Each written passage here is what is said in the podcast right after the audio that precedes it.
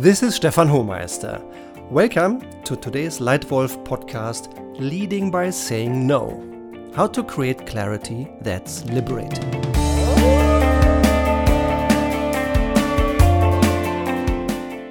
It's really great you're here again and join the Lightwolf podcast that focuses on sharing and discussing key insights on leadership matters.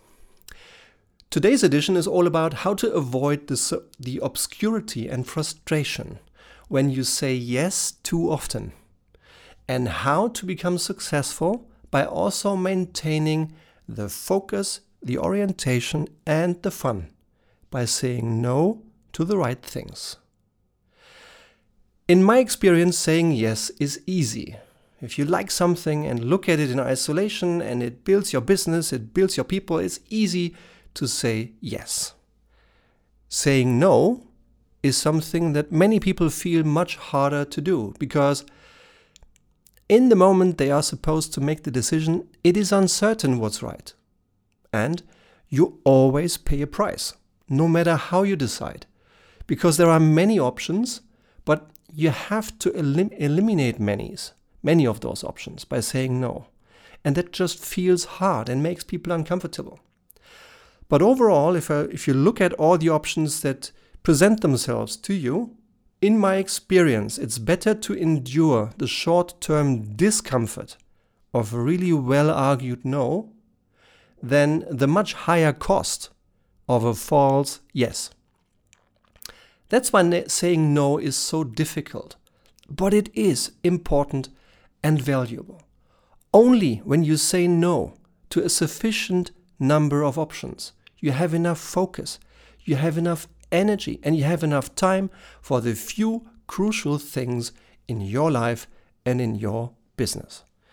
And it always reminds me of a famous quote that Steve Jobs at Apple has shared and Tim Cook has taken over, and I agree with it. I understand it. They said, We at Apple are as proud of the things we do as we are of the things we don't do. Unquote. And I think it just is testimony to the power of saying no to the right things. Now, how do you do that? How do you say no and create a liberating experience? Here, based on my 30 years in the corporate world and as a consultant and trainer and coach, here are my three best tips for you. Tip number one clarify what success is and what drives it, and say no to unimportant things. So, what do you want to achieve in your business? What do you want to achieve in your life? What is your goal? What is success for you? Are you satisfied when you feel daily progress? Or do you absolutely need to meet or even exceed your goals? To win against competitors? Some people define success as pursuit of goals. Others define it as achievement and exceeding goals. And this is your life. You define what's right. And in my perception, both of those definitions are absolutely valid and valuable. Key is that you define for yourself what success is to you. And the same to your business.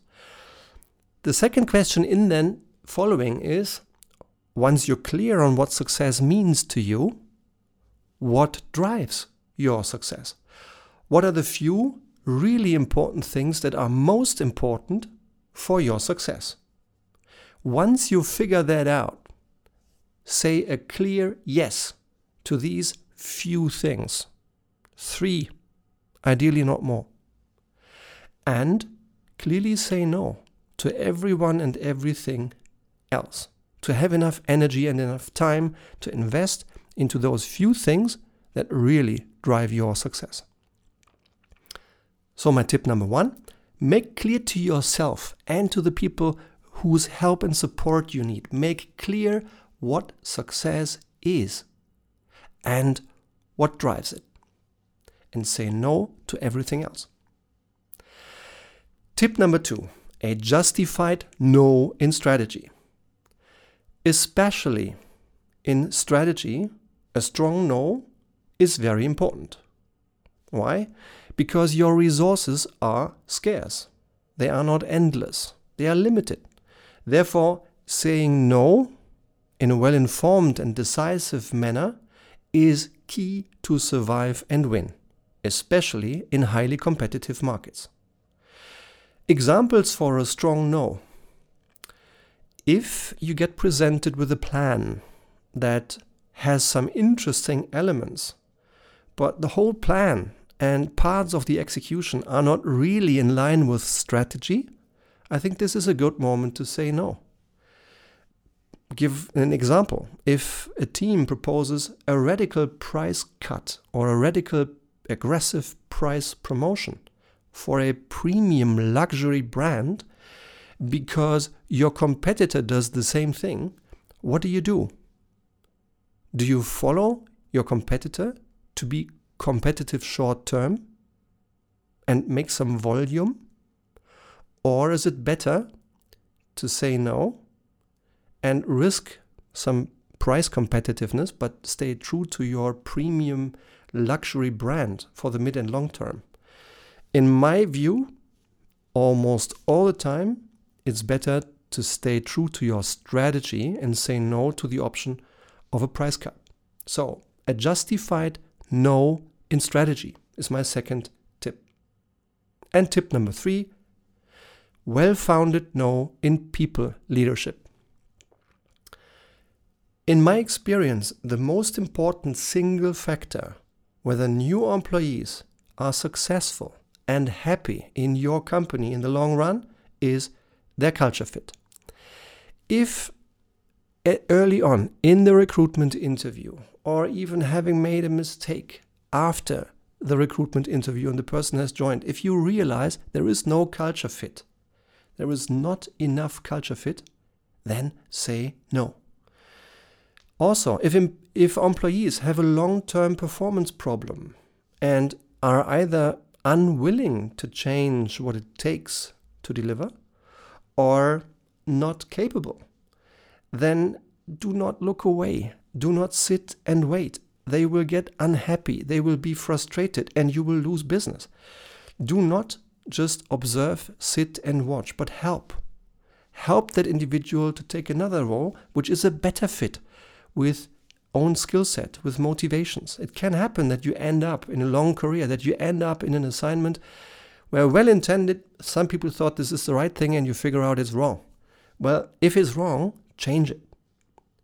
And last situation where I think a no, a well founded no can help is in conflicts. Uh, I think conflicts, if used well, are a huge opportunity, a huge opportunity for improvement because typically what happens is it's just sheer misunderstandings or different views on the same thing. If you as a leader just observe this, you're just allowing energy to be sunk and that, that's not what you want, right? So go in there, don't avoid the conflict, go in and get the facts on the table. Help the people to avoid the ambiguity, the loss of time, uh, the loss of success. It's much better to go in and guys and say guys sorry you will not continue dealing with each other the way you do right now. I want this conflict solved. Please go ahead and solve it. And if you need help i'll give you help. Yeah? So that's another example where i think a a well founded no is the right thing to do in a people leadership situation. So in summary my three best tips for leading by saying no how to create clarity that's liberating. Number one, clarify what success is and what drives it, and say no to every unimportant thing. Number two, say justified no in strategy. And number three, also use a well founded, helpful, constructive no in people leadership. Now, are you a leader and would you like support in setting clearer priorities? Or do you want your team to better implement priorities and consistently? Or are you a senior leader who wants to transform your entire company's leadership culture to achieve your short and long term business goals? then give me a call, send me an email to stefan.homeister at gmail.com, and I would be happy to have a brief phone call to start solving your leadership problem together. It will be my pleasure, so please contact me. And if you like the way I share my leadership content here in this podcast, then feel free to give me a, a rating on iTunes and subscribe to this Lightwolf podcast. New episodes appear here every single week. Thank you very much for your attention. Your Lightwolf, Stefan Homeister.